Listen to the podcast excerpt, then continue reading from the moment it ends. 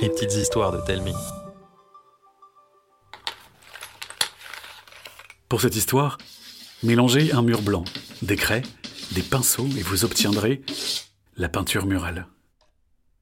Un jour, je me suis retrouvé sans feuille de dessin. Alors je me suis mis à dessiner sur le mur blanc de ma chambre, la toile idéale. J'étais tranquillement en train de créer quand papa est arrivé, les sourcils froncés, les bras croisés.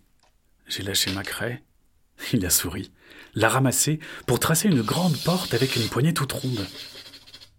Il l'a tournée, et d'un coup, je chevauchais un lion rose et lui, une licorne arc-en-ciel.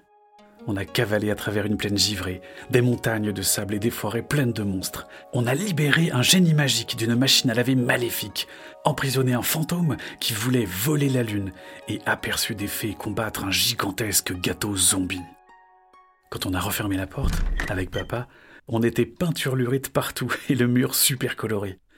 Maman est entrée, les sourcils froncés, les bras croisés. J'ai lâché mon pinceau. Elle a souri et je vous laisse imaginer la suite.